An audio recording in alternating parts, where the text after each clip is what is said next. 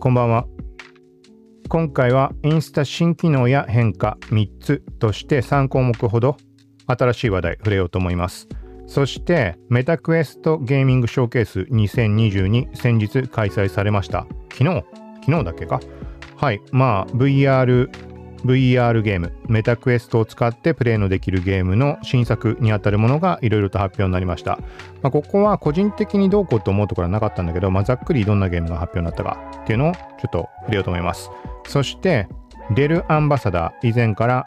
1ヶ月間モニターみたいな形で定期的にノート PC とか、まあ、ゲーミング PC とか触れたりしていたんだけど、その流れで今回はまさしく今現在の、まあ、俺自身の流れってもうデスクトップ使ってるわけだけど、そこにね、マッチするような形で、49インチワイド曲面モニター、はい、がモニター当選しました。これ5月からのモニターになるんだけど、まあ、当選しましたよっていうところと、まあ今興味ある人いたら今後配信しますよっていうお知らせと、その背景にあるところというか、実は以前ね、ちょっとこの製品って実物をデルのイベントの時に目にしたことがあったというか、ツイート上にも残してあるんだけど、写真とか。はい、そんな背景にあたるとこの話なので、ちょこっと触れようと思います。そして今回一番最後は、Twitter スペースとエンタメというか K-POP 具体的には、みたいなところ。まこの番組だと、イッチイッチっていうふうに話は触れてたけど、そことはまた関係ないところで、エスパっていう、はい、グループ。これも、まあ、めちゃくちゃ有名なんだよね。俺、俺全然わかんないんだけど、曲は有名な曲とか耳にしたことがある。まあ、TikTok とか、リールとかで見たり、目にしたことがある、耳にしたことがあるぐらいの知識しか全くないです。ただこれが昨日の朝9時に Twitter スペースで、まあなんかライブ配信を開始するっていうのがツイート目に入りました。で、以前から触れてる通り、Twitter コリアっていうのがそのエンタメ関連とかってめちゃくちゃ力を入れていて Twitter が公開する新機能とかをいち早く活用してアーティストとかがその機能を使うような、なんだろうな、展開っていうのは結構目立ったりします。古くは声のツイート、録音機能に関しても、当時、まあ、俺 K-POP とかの知識全くないのでわかんないんだけど、多分当時で言うと TWICE とか BLACKPINK とかそのぐらいの、まあめちゃくちゃ有名なアーティストっていうのが、声のツイート、まず使って、で、一気に広がるみたいな。まあ、ツイッターとしては機能を広げたいっていうのも当然あるわけじゃん。はい。みたいなところもあったりした中、まあ、たまたま今回 Twitter スペースについてちょっと目についたので。で、プラス、なんかこういう流れっていうのは、Spotify 側の Spotify Live、旧グリーンルームって言われる、まあ、言ってみたら Twitter スペース機能ってものが Spotify にもあるんだけど、これが Spotify のメインのアプリの方にも、まあその機能が備わるというか、そっちからも聞けるって話なのかね。ちょっと明確じゃないけど、要は Twitter スペース VS Spotify Live みたいな流れも今後来るのかな、みたいなところで。はい。まあなんかそんなところで、ちょっと思ったところを触れようかなっていう感じです。はい。という形で、今回話そうと思うので、よかったら最後まで聞いてください。この番組は幸吉 T が SNS テックガジェットの最新情報を独自の視点で紹介解説していくポッドキャストまとまらなくてもまとめ聞くまとめです倍速再生ながら聞きで情報収集に活用してください。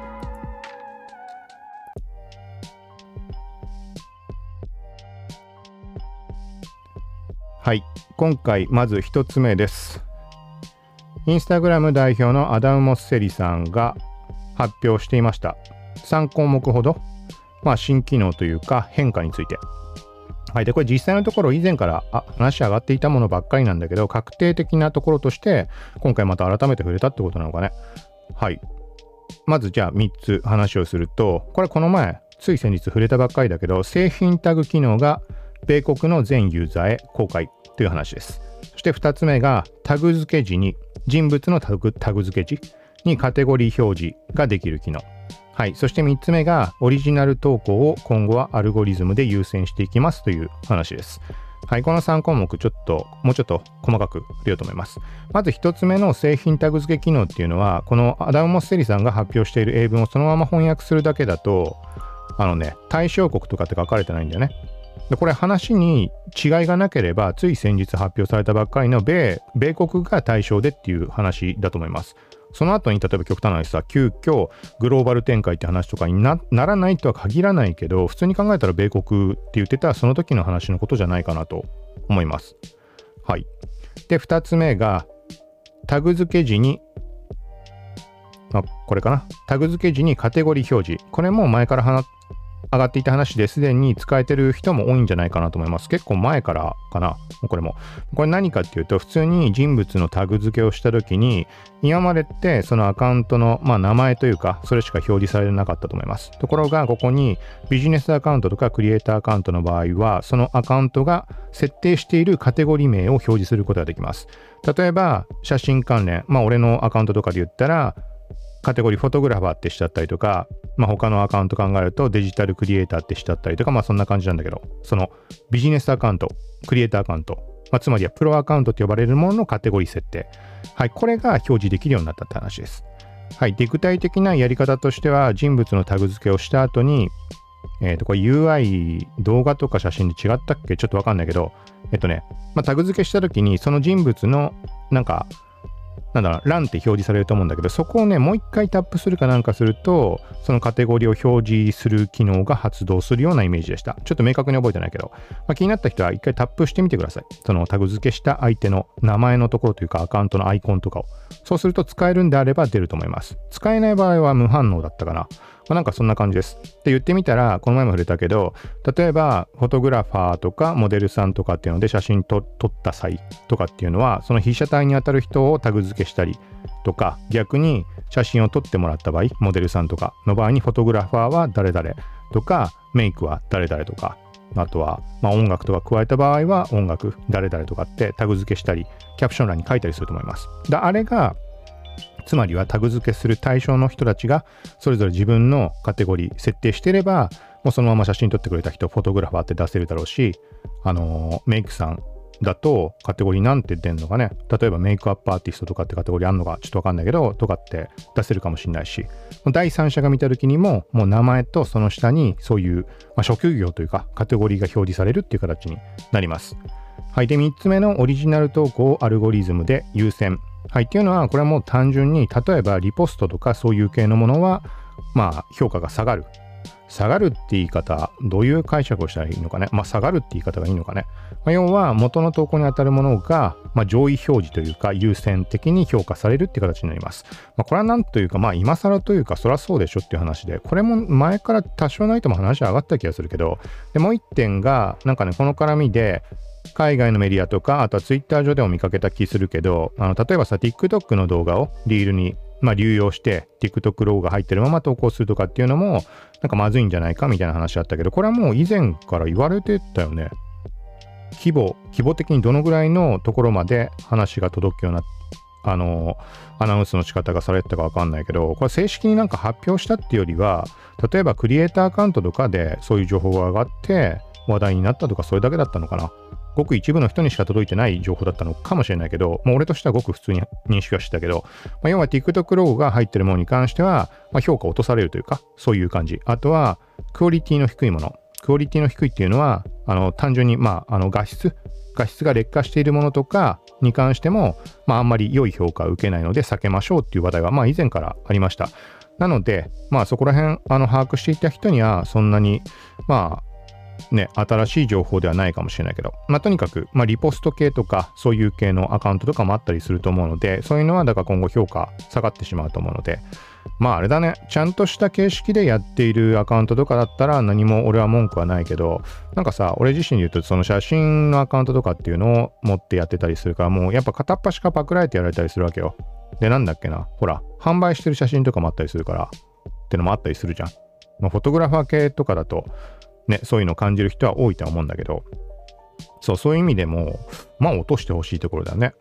うん、と思うけど、どうでしょうか。まあ、今の3項目に関しては、1つ目の製品タグは日本ではおそらく、まあ、前の話からそのままであれば日本では使えないと思うので、で、2番目、3番目っていうのは、3番目はちょっと解釈というか、認識こちらで把握できるものかがわからないから、体感的に繰り返していく中で、なんか最近調子悪いなって思ったらそこが原因かもしれないし、もしリポストとかそういう系のもの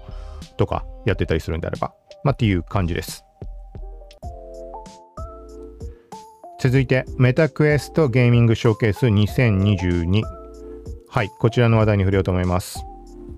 えっ、ー、と、ざっくりちょっとゲームのタイトルだけ拾っていこうか。全部拾うの大変かな。ちょっとこれ実際にメタクエストジャパンがツイートしているものがあるので、そこでちょっと軽く読みながらいこうと思います。まず、ウォーキングデッドのチャプター2みたいなのが公開みたいです。最近夢に見ることはハッピーなことばかりでスリルが足りないと思っていないそんなあなたに朗報っていう感じで。はい。新たな恐怖を満載して登場します。瞬き禁止みたいな感じで、まあ、PV 公開されていました。はい。ウォーキングデッドだから気になるけどね、ただ前から言ってみたらやっぱり、なんかね、映像見るとめちゃくちゃ面白そうなんだけど、まあそうは言ってもね、やっぱね、いざゴーグルつけて立ち上がってやるかっていうと、そこがもう負担でしかないんだよな。うん、未だにこの前買ったゲームできてないしね、まあ、ちょっと気にはなるかなとは思います。はい。で、続いて NFL で活躍する NFL のゲーム。ちょっとざっくりいこう。全部言ってもしょうがないよね。はい。まあ、ちょっとどんどん飛ばしていきます。気になるものだけにしよう。なんかこれなんだろう、ターミネーターの中身のあの骨格みたいな感じのゲームはこれなんだろうね。極秘潜入スパイとして国家機密の場所で敵を倒してるはてな。どういう文章？もし2036年まで待たなくても良いとしたら？ちょっと何言ってんのかわかんないけど、なんかこれはね、面白そうだった気します。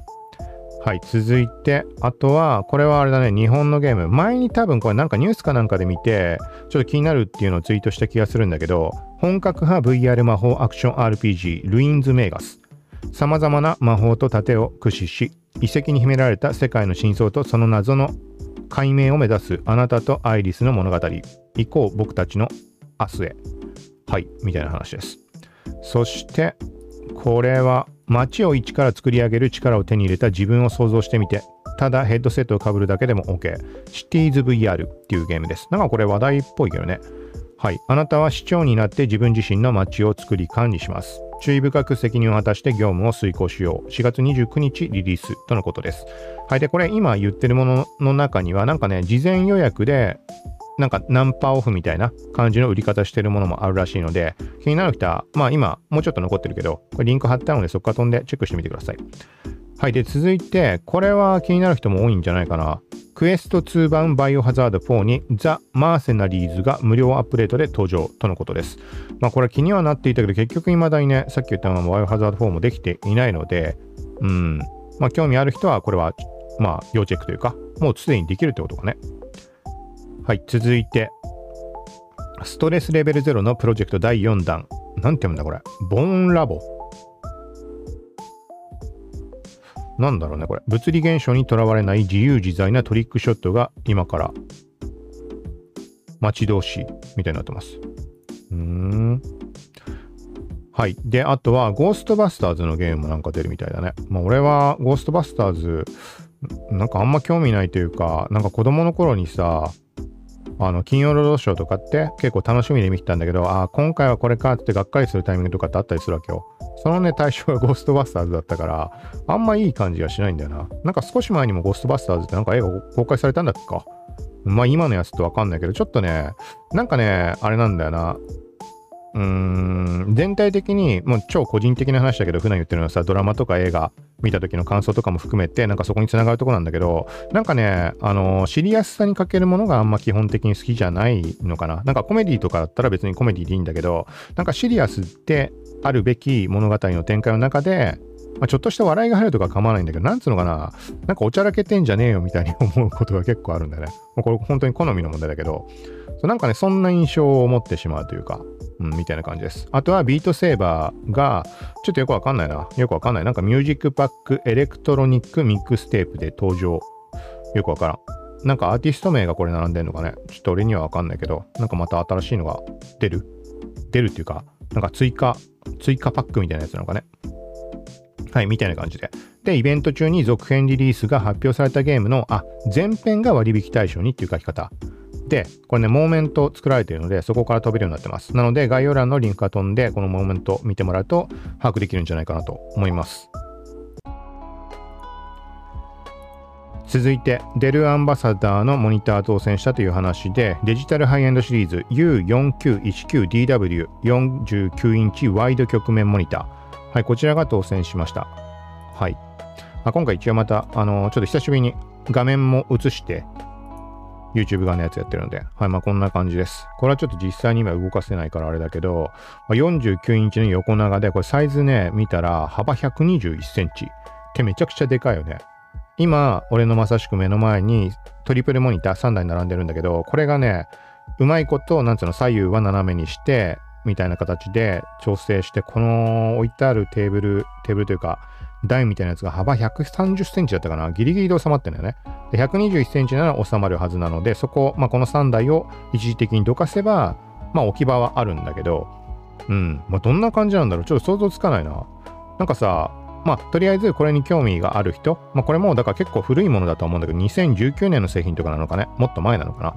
はい。なので、まあ、気になってたって人は、俺自身は実際に使う機会を得られたので、そのタイミングでいろいろ、まあ、自分で試した限りで話はしようと思うので、まあ、そうだな、いつもやってるも、例えばゲームは最近やってるからゲームを試してみるとか、ゲームやったらこれどういう表示になるのかね。ゲームによってはこの横、ワイド目いっぱいでできるゲームとかもあったりするわけだよね、きっと。全然知識ないけど。とか、あとは、まあ、ライブ配信とか OBS とか使って試すっていうのもそうだし、あとは通常の作業で言うと、例えば、がっつり動画編集とかしたりするんであれば、これなんだろうね。まあ本当にシームレスって言い方が正しいかわかんないけど、モニター間のこのつなぎ目に当たるところがないわけでなので、まあ、通常のトリプルモニターぐらいのサイズに相当すると思うんだけど、まあ左1台分ぐらい残しておいて、なんか例えばブラウザとか出しておいて、右の2画面分相当の部分に、まあ動画の編集ソフトとか横長に伸ばしてしまって、とかだったらめちゃくちゃタイムラインを追ったりとかっていうのはやりやすいよね。まあそんなことを試すことがあるかわかんないけど、ちょっとパッと考えてこの横長を何に活用できるかなっていうのは疑問なんだけど、あ、映像とかってどうなんだろう？でもこんな横長でも、あれだよね、上下見切れちゃうよね。どうなんだろうね？ちょっとそれ試してみたいな。どんな感じになるのか。はい。というところで。で、このモニターっていうのが実は、これ、この時のやつじゃんつって、ちょっとツイートを載せてあります。これが何かっていうと、2019年3月1日に開催された、デルアンバサダー2周年記念サンクスパーティーみたいなやつかな。そそこに展示されてたね。いろいろパソコンとかって。ここの時の話を前したけど、なんかね、めちゃくちゃいっぱい酒出てきて食い物も並んでて、あの、もう宴だったんだよね。で、なんかライブみたいなのも開催されたり、そこにいろいろこのエイリアンウェアだとかが並んでて、まあこれ写真見てもらうと、あの、まあ YouTube 側だとわかる通りいっぱい参加者いて、何人ぐらい参加したのかね ?50 人 ?100 人うん。みたいな感じで。そう、その時に、そう、あったんだよね。なんか左下のなんかやばいっつって。写真をね、めちゃくちゃ広角、超広角みたいなのに撮ってあるんだけど、この人が全体的に映って正面になんかイベントみたいな感じでやったので、プロジェクターというかモニターでっかいのがあって、そこにまあだから人がこう登壇してなんか話したりとかっていう感じだったんだけど、この写真の中のね、左下になんかね、やばいものが映ってるの。っていうのが、今回モニターになっためちゃくちゃ横に長いディスプレイ、モニター。はい。で、もう一個の写真の方でクローズアップしてるんだけど、名前も長いとして、さっきの名称、デルデジタルハイエンドシリーズ U4919DW49 インチワイド曲面モニター。はい、みたいな感じになってます。はい。なので、まあこれは5月ぐらいだと思うので、まあでも結構これあれだね。大変だよね。実際受け取ってさ、写真撮るってのも困難な気するし、なんつうの部屋の中さ、ちゃんと綺麗に片付けりゃもちろん撮れるけど、なんかこの横長のを設置した状態で遠目から全体を写すってのはちょっとな、やりづらいというか、避けたいというか、余計な本とかも写っちゃうかもしれないし、だから開封時点で例えばもう横に倒して床に置いて写真撮るとかしかないかなとは現状思ってるんだけど、はい。まあ、このモニターの感じを伝えるスター、ちゃんとね、この全体像を取らなきゃ意味はないんだけど、まあ、使用感どうこうっていうところで、まあ、特にポッドキャストに関しては、音声で伝えられるところは伝えようと思うので、まあ、映像側ど映像側と写真側、ちょっと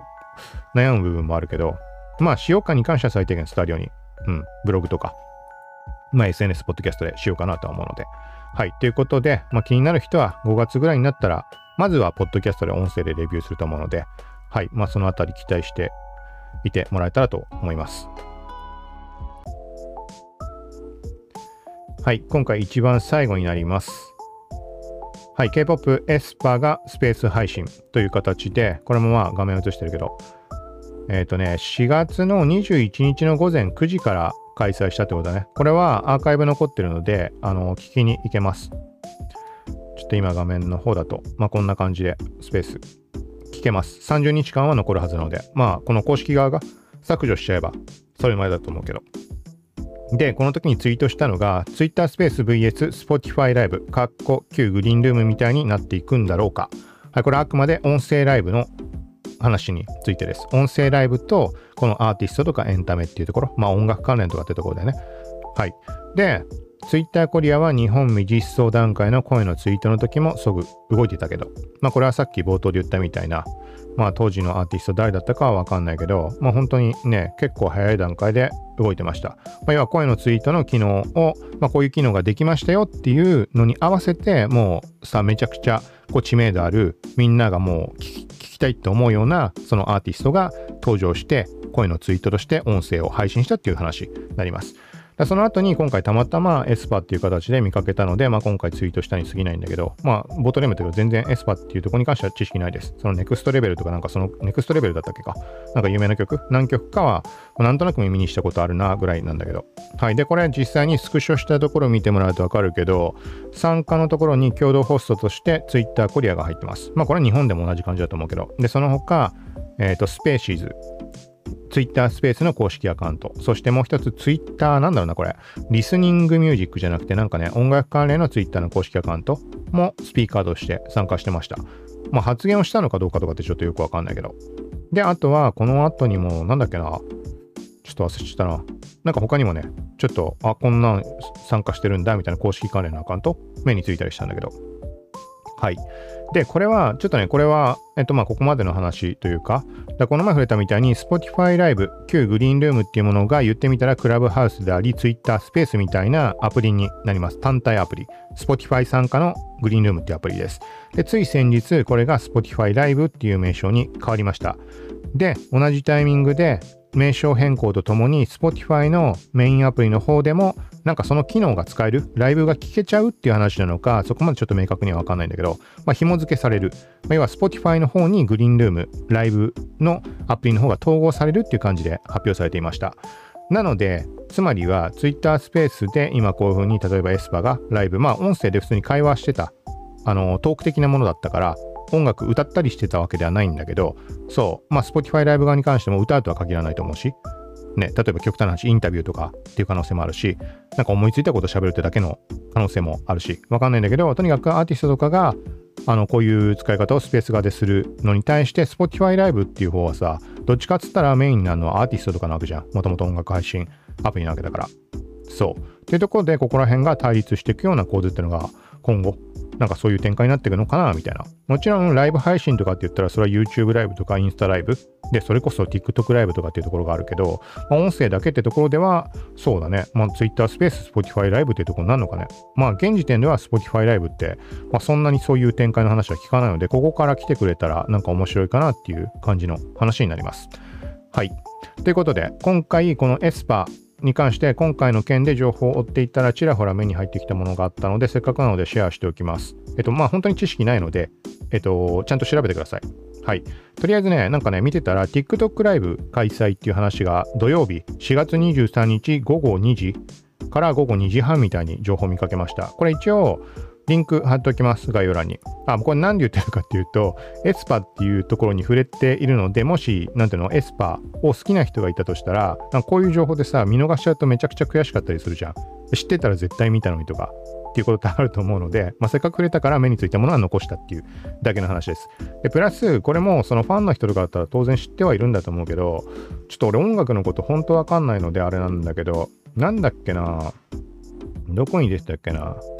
なんかアメリカかなんかのイベント？コーチェラ？音楽の？イベント？つったらいいの？に、このエスパーが参加するとかで、で、新曲の発表もあるとかなんとか？そう、なんか、それの前にこういう感じでやってるみたいな話を見かけたんだよな。24日に開催なのかね？多分。24日に開催。ちょっと嘘かもしれないな。ちょっとちゃんと調べてください。なんかそういうイベントというか音楽系のイベントなのかね、が開催されるって言って、そうそこへの参加、プラス、なんかね、YouTube でライブ配信したりとか、まあ、さっき言った TikTok ライブだとか、だその流れで Twitter スペースでもやったみたいです。なんかその感じ、まあ、なんかもし好きだけど知らなかったって人いたら、まあ、今のなんかきっかけに検索とかしてもらったらなんか情報たどり着けるんじゃないかなと思うので。はい。という感じで今回は以上です。で、そういえばその K-POP 関連というと、イッチっていう話題を取り上げたりしていたけど、なんかあれだね。あのー、爆発しないもんなんだね。まあこれは、なんつうの、世代とかの問題があるからかもしんないけど、なんつうのかななんかがっつり爆発したような感じはさ例えば全世代に届くとかそういう勢いでもしかしたら行くのかなぐらいに思ったんだけどそのさこの前触れたみたいにさめちゃくちゃキャンペーンいろんなことやったりとかすごい勢いでしてたから4月6日8日だかのタイミング。日本初シングルみたいなやつ発表のタイミングでね。だからそこから一気にすごい勢いでこう話題になっていくのかなと思ったけどなんかそんな印象もないのでやっぱりまあ厳しい世界なのかなっていう。もう俺何もわかんないのに言うのもあれだけどさ。はい。というとこでなんかそんな感じです。はい。であとは前回触れたものであのドラマシーシュポスってやつ触れたけどちょっと次回触れるって言ったけどちょっと疲れたので今回はやめます。やめますっていうかやっぱあれなんだよね。もうそうこのめちゃくちゃ面白かったっつってのこの記録しておきたいって思った瞬間にやっとかないとダメだね。やっぱ気持ちに慣れてしまうよね。そうだからもう次からはなんかそう思った時見た直後にやっぱり一番最後の方に雑談として追加していこうかと思うのでもう一点訂正としてシーシュポスザ・マイスって俺言ったけどあの、読み方全然違いました。シーシュシーシュポス、ザ・ミスでした。多分ミスで合ってると思う。なんかね、スペルが MYTH なんだよね。で、これミスって読むもんかなと思って、マイスって勝手に思ったんだけど、そしたらね、マイスじゃなくてミスっぽいです。なんかミスっていう、ザ・ミスっていう言葉が、自体が神話って意味なのかなちょっと調べてみよう。ザ・ミス。ザ・ミスっていうなんか作品もあるんだね。ザ・ミスで検索すると神話って出てきます。じゃあ神話ってことなんだろうね、意味が。はい。って感じで、だから正しくはシーシュポス・ザ・ミスでした。はい。まあこれは面白いので、まあ気になる人はチェックしてみてください。でね、ちょっとだけ触れておくと、あのね、まあめちゃくちゃ面白いんだけど、俺がね、さっき言ったみたいに途中でね、おちゃらけるような感じが多めに含まれてるんだよね。なんかシリアスなのはシリアスなんだけど。っていうのが、あのさっき言ったみたいに俺はね、気に食わないって基本的に思うので、もちろん程度にもよるし、作品によるんだよ。それがあってちょうどしっくりくるものもあるんだけど、なんかね、このシーシュポスに関しては、それはもうちょっと控えめでよかったんじゃないかなって思うようなところもちょっとあったかなっていう、まあ、個人的な印象。だから、何つったかなちょっと難しいな。まあいいかま。だから対して、マイネームとかっていうこの前言ったドラマに関しては、そういう感じ、おちゃらけた感じっていうのが全くないので、ただ地獄が読んでるに関しても。うんまあ、本当の好みなんだけどそそのそれかそこがもしおちゃらけた感じがなかったら多分地獄が読んでるを超えたんじゃないかなと思うんだよね。であとはもう一つ言うとあのね結構論理論理的っていうかそのねタイムリープ的なところでは破綻してます。だからあんまね細かく気にしてみちゃダメなタイプ。えっとね一応つりつま合わせてはあるんだけどいやいやそれじゃスタートがないじゃんみたいなそのタイムリープものだからさあのー、極端なさ例えば未来から世界を変えるために過去に戻るターミネーター的な感じのそういう流れなんだけど基本的に。これはもう冒頭から出るから、まあ、触れてしまうけど。で対してでね過去に戻ったその主人公というか、まあ、主人公って言い方をしちゃうけど主人公とでたまに場面が切り替わって未来の情景が描かれるわけよその過去に行く前ので未来にいる方の人っていうのは何つったらいいかなそのね過去の過去に戻った自分がした行ったことっていうのを知る手段があるんだねっていうのが、そこがもうちょっと破綻してる感じがあって。だじゃあ、スタートはどこだったのって話になるわけよ。ちょっとあんま細かく言ってもあれだけど。まあそんな感じの、まあタイムパラドックス世間的に言われる、